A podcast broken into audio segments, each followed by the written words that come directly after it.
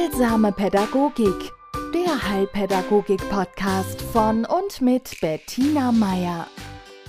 Hallo und willkommen zum neuen Beitrag von Heilsamer Pädagogik. Heute geht es um das, was fehlt, was Corona bedingt bei einigen, ja nicht wenigen Kindern fehlt, welche Lücke diese Krankheit und diese Maßnahmen bei unseren Kindern hinterlassen hat und welche Auswirkungen das hat und noch haben wird. Also zumindest nach dem, was ich in den Kindergärten mitbekomme und das, was mir Erzieherinnen schildern. Ja, also gerade heute wieder habe ich mitbekommen, wie sich äh, die Leitung und eine Erzieherin über ein Kind unterhalten, der jetzt vier Jahre alt ist, nächstes Jahr Vorschulkind wird und beide so im Gespräch so ziemlich ja, verzweifelt waren, weil er noch keinerlei Anzeichen dafür erkennen lässt, dass er zumindest das Alter, das er hat, im sozial-emotionalen wirklich erreicht hat. Ja, er ist also bei Konflikten äh, sehr leicht gefrustet, beziehungsweise weiß nicht, wie er damit umgehen soll, fängt dann gleich Weinen an oder zieht sich zurück, weiß nicht, wie er einen Kontakt mit Kindern länger halten soll und gemeinsames Spiel mit anderen Kindern muss immer angeleitet werden. Ja, und die zwei haben sich also unterhalten, äh, wie sie ihm helfen können oder was hilfreich wäre. Und ich habe dann eingeworfen, dass wir nicht vergessen sollen, dass Kinder, wie jetzt dieser Junge, zwei Jahre ihres Lebens in Ausnahmesituationen verbracht haben gerade was den Kontakt mit anderen Kindern betraf, der war ja sehr eingeschränkt. Und wir Erwachsene machen oft den Fehler, dass wir zwei Jahre als zwei Jahre sehen, die uns zwar schon schmerzen, ja, je, nach, je nachdem. Die Älteren können es wahrscheinlich, äh, für uns rennt die Zeit sowieso so. Ja, aber auch wir hatten zu kämpfen und die jungen Leute viel, viel mehr, ja, gerade unter diesem Verlust des gesellschaftlichen Lebens. Aber für Kinder, wir verlieren oft die Proportionalität aus den Augen. Für einen Vierjährigen sind zwei Jahre die Hälfte seines Lebens. Ja? Für einen Sechsjährigen immer noch ein Drittel. Und man darf das oder man muss es unter dem Aspekt sehen, ganz besonders unter dem Aspekt der Erstmaligkeit aller Erfahrung. Ja? Kinder haben noch keine Routinen, auf die sie zurückgreifen können. Für Kinder ist die ersten fünf, sechs Jahre alles, vieles, immer das erste Mal. Neu, aufregend und spannend und vor allen Dingen sind diese ersten fünf Jahre prägend in allen Bereichen der Entwicklung. Wenn die schiefgehen, wenn da zu wenig Input ist, der falsche Input, wenn da schwerwiegende Hemmnisse, Traumata auftreten, das ist ein Eingriff ins Wachstum, der nicht ohne Folgen bleibt. Ja? Also das muss man sich vorstellen, ein Kind, das bis zu seinem zweiten Lebensjahr zum Beispiel wenig bis keine Ansprache erfahren hat, das, also, das hat man an diesen rumänischen Waisenkindern gesehen, die man da in den 90er Jahren aus ihren ja, fürchterlichen Einrichtungen befreit hat.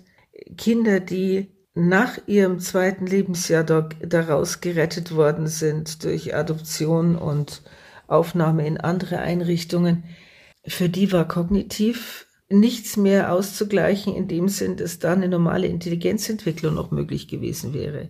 Ja? Bis zum zweiten Lebensjahr, die Kinder, die das geschafft haben, die wurden die haben hinterher eine fast normale Intelligenz gehabt. Ja, und konnten eine Schule besuchen und alles. Und danach nicht mehr. Also Kinder, die älter waren.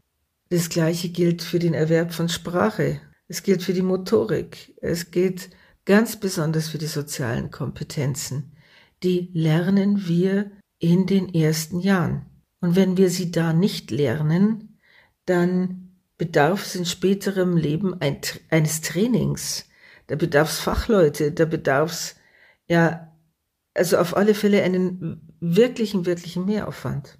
Man muss sich das so vorstellen, oder man kann sich das so vorstellen, und ich lade Sie auch ein dazu.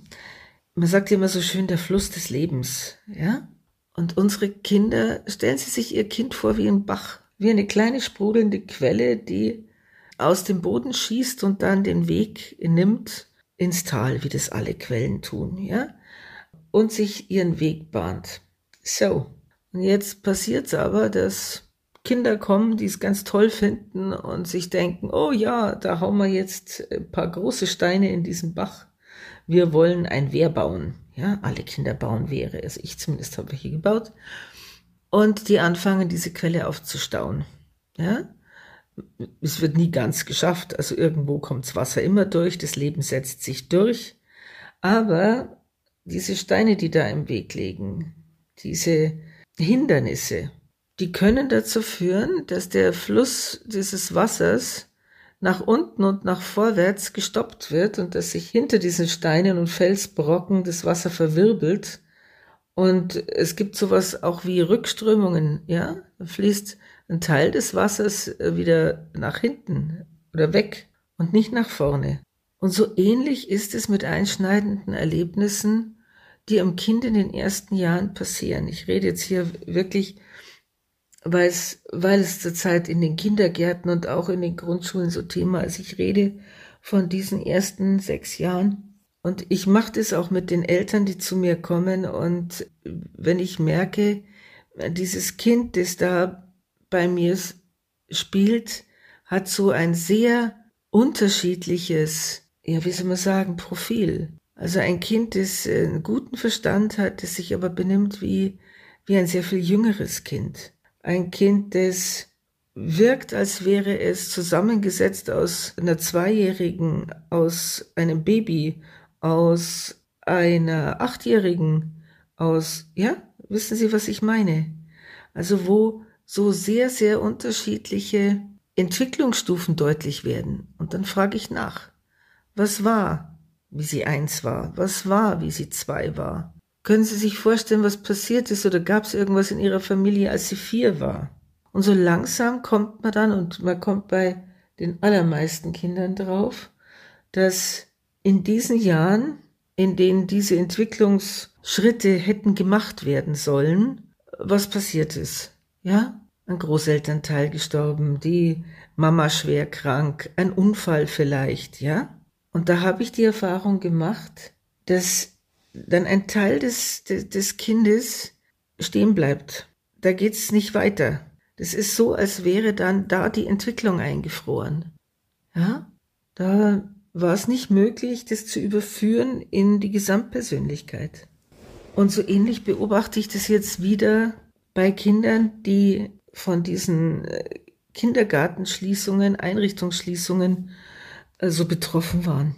Ja, und es war ja nicht nur, dass der Kindergarten zu war, es war ja vielleicht auch, man konnte Oma, Opa nicht mehr sehen. Vielleicht war äh, ein Elternteil erkrankt und war dann wochenlang hinter irgendeiner Tür und man konnte nicht hin. Und er musste ja gar nicht mal erkrankt sein, dieser Elternteil. Es hat ja auch genügt, wenn Mama oder Papa im Homeoffice waren und nicht gestört werden durften.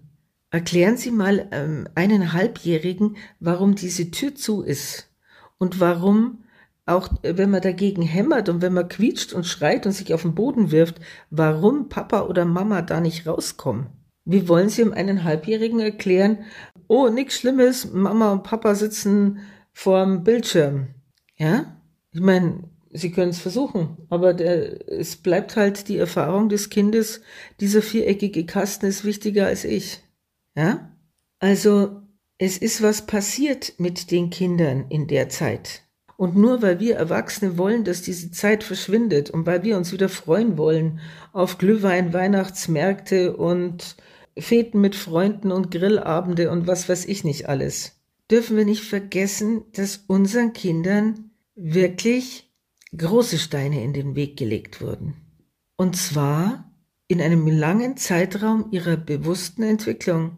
Ja, die Jahrgänge, die 2017er, die 2018er, 19er, das sind die Kinder, die A jetzt in die Schule gekommen sind und die in nächster Zeit Vorschulkinder werden und die im, ja, jetzt in die Kindergartengruppen kommen nach der Krippe.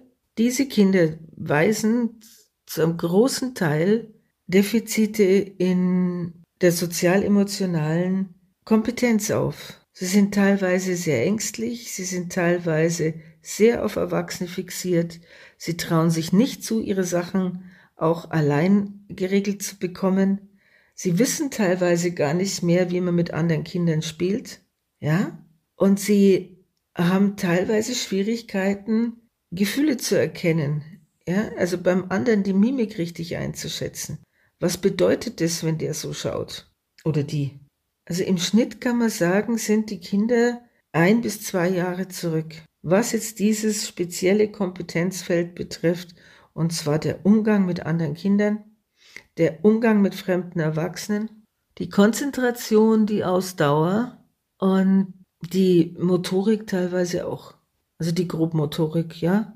Springen, hüpfen, laufen, balancieren, Zutrauen in die Fähigkeiten, dass ich das kann.